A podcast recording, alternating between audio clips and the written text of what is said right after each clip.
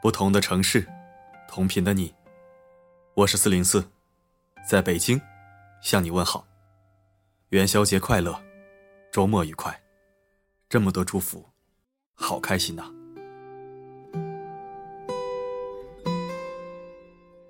今天晚上要为你分享的文章来自桌子，高情商的人都这样发微信红包，一起来听。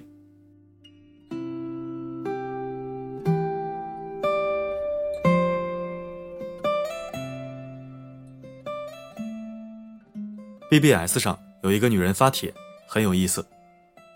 结婚十年，木讷的老公基本上没送过她什么礼物。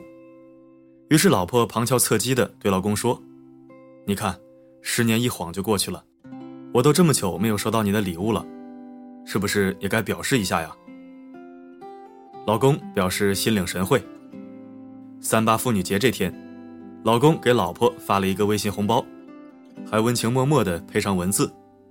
老婆，你这么多年辛苦了。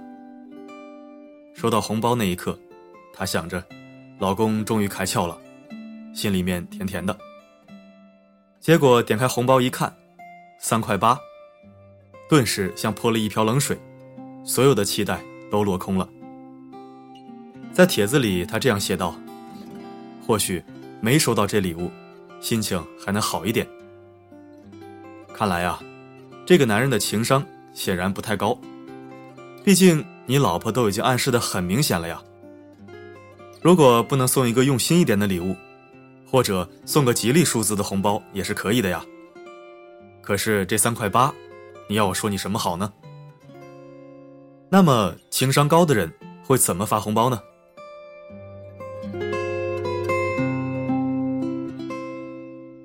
要明白，发红包最重要的不是金额大小。英国牛津大学人类学家罗宾·邓巴曾经说过：“人类社交能力的上限是一百五十人，而且这一百五十个人是像洋葱那样分层分布的。五个最亲密的联系人位于我们社交圈的最里层，外一层是十个人，再向外的两层分别是三十五人和一百人。这么多人要如何去维护关系呢？主要是网络社交。”在我们这个年代，网络社交已经成了趋势，群发消息、朋友圈点赞，成为了我们最快捷的联络方式。可千篇一律的摘抄网络段子群发，不管对方发出的朋友圈是哀伤还是愤怒，都点赞表示已阅。这种不走心的联系方式，只会让人越来越感觉虚假。这个时候就需要一种更深层次的连接，而发红包。就是对这样一种深层次连接需求的满足。还有在群里面发的红包，不管数额大小，只要一个红包发出来，大家蜂拥而至，几秒钟就将它全部抢完。抢得多的高高兴兴，添一点再继续发；抢的少的调侃几句，待到扭转局势，再扬眉吐气的甩出一个红包。这样人与人之间久违的连结。就重新拾起来，自然距离也拉近了许多。这就是红包的意义，一种深层次的连接。红包最重要的不是金额大小，而是心意。所以高情商的人，不会一味的用大红包取胜，而是会用一个吉利的数字去表达心意。永远不要抱着占便宜的心态。最近班长在组织同学聚会，他先在群里发了一个红包，很快气氛变得活跃起来。但关于聚会的地点，大家众口难调，时间上也不一致。这个时候，一个刚才抢了最小红包的同学说了一句话，阴阳怪气：“肯定是你发的红包不够大，再发个大的，你说去哪儿我们就去哪儿。”班长没说什么，很快。一个比刚才还大的红包又发出来了。这位同学捷足先登，抢了个大的，又潜水了。之后关于聚会的话题，他也没有参与进来。后来有同学时不时的发一些小红包，活跃一下气氛。基本上谁抢了都会发出来。可偏偏只有这个同学，每次都会默不作声的抢红包，也不发，甚至抢到很小的，还要嘲笑发红包的人一番，说人家小家子气。有较真的同学半开玩笑半当真的，说他抢了那么多，也要发一点出来。他就开始哭穷，说大家都是老板，就他是个打工仔。总之一句话，没钱不发。后来说的人多了，他终于发了一个红包。我们还想着铁公鸡终于拔毛了，点开一看，总额一毛钱，他居然分成了十份，每个人一分钱。大家都惊呆了，这一毛钱的红包发出来，实实在在的暴露了他只是为了占便宜的心态。抢你这一分钱，我花的流量还要多一些吧？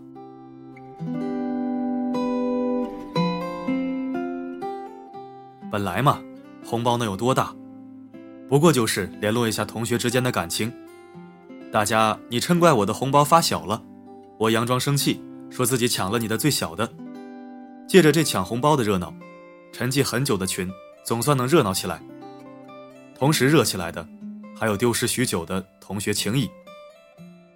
谁也没把同学之间来往的这些红包当成能盈利的目的，你来我往才能长久。可偏偏就有人沾沾自喜的占这些小便宜，他以为自己机灵，实际上膈应了别人。你占便宜的样子真的很难看。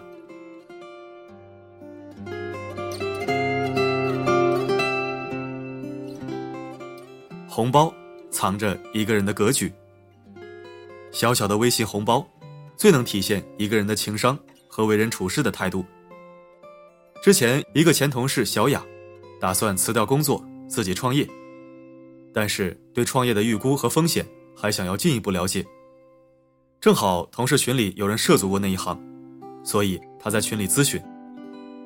小雅不是一开始就直接问，道明来意之后，他发了一个红包，很客气的写上咨询各位大神。他的态度十分诚恳，也很友善。红包还没发出来，就已经有热心的朋友开始给他答疑解惑了。聊完了之后，小雅表示很受教，她再次在群里发了红包，感谢大家的耐心指导。很多朋友笑着说：“小雅这么通人情世故，创业肯定会有贵人相助，大获成功。”果不其然，不久之后，他便赚取了创业的第一桶金。再次在群里发了一阵红包雨。在工作中，尤其是这样，当你有求于别人的时候，与其说无数句谢谢，不如发个红包。钱多钱少不重要，重要的是对方感受到了你对他的时间以及知识的尊重，从心底里就会对你产生好感。懂得适时的发红包，也是维系人际关系的重要桥梁。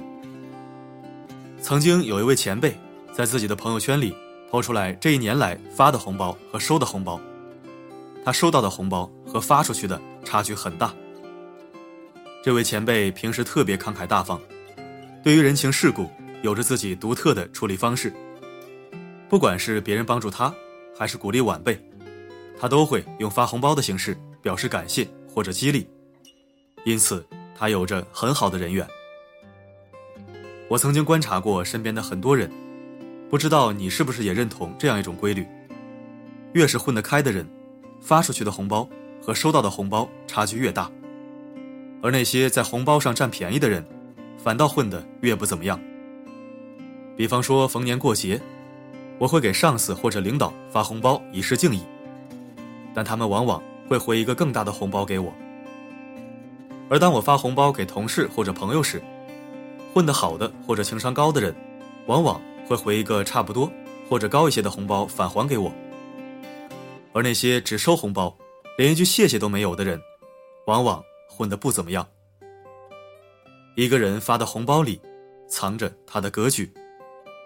正如马太效应那样，强者越强，弱者越弱。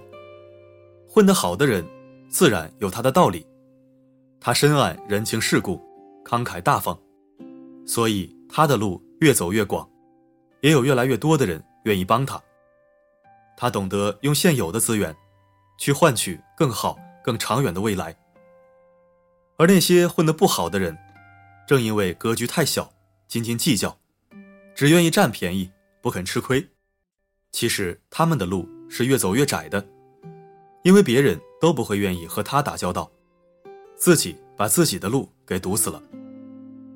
富兰克林说：“我从未见过一个早起、勤奋、谨慎、诚实的人，抱怨命运不好。”这句话我很想改改。我从未见过一个靠抢红包占便宜而发家致富的人，也从未见过一个因为发红包乐善好施而倾家荡产的人。反而，我见到的是占便宜的人会越过越差，而乐善好施则会越过越好。因为得道者多助，失道者寡助。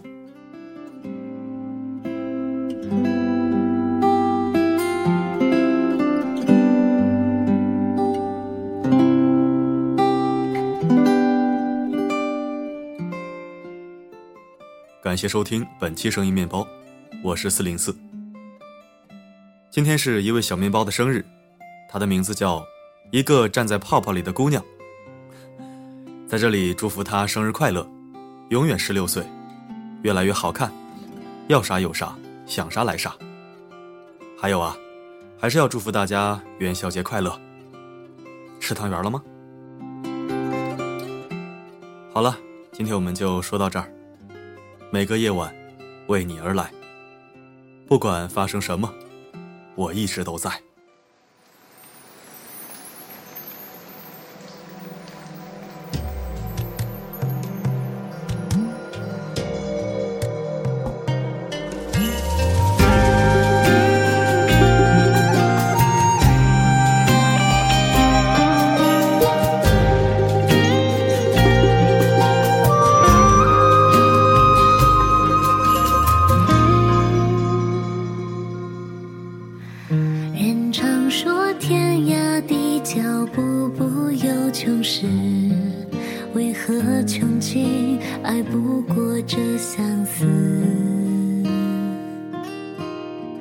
霜融成丝，花开谢时，唯我不善这言辞。谁送我寒冬落魄，春暖风生时，一次便作废了生死。绯红跨雪坠思，痛戛然而止。爱是指尖上月的刺。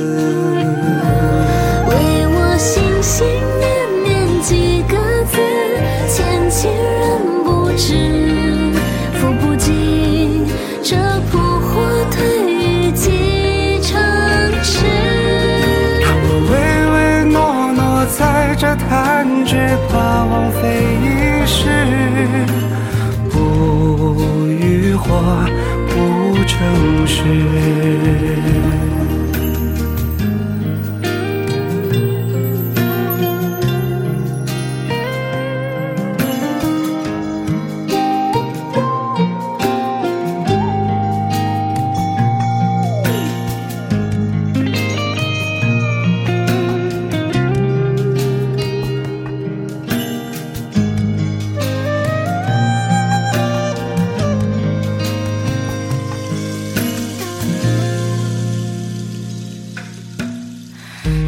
常说天涯地角步步有穷时，为何穷尽爱不过这相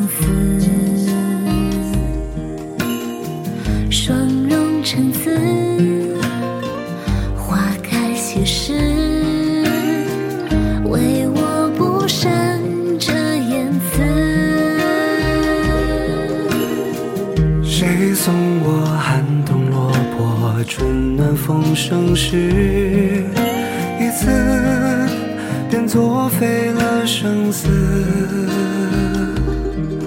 飞鸿跨雪追日天白丝，痛戛然而止。爱是指尖上月的刺。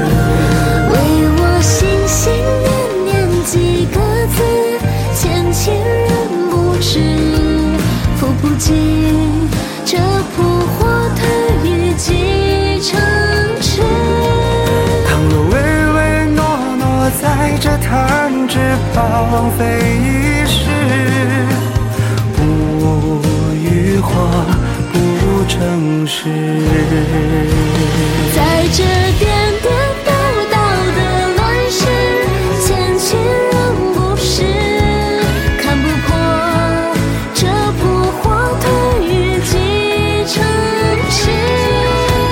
山川湖海，人与笔直，再写你一次。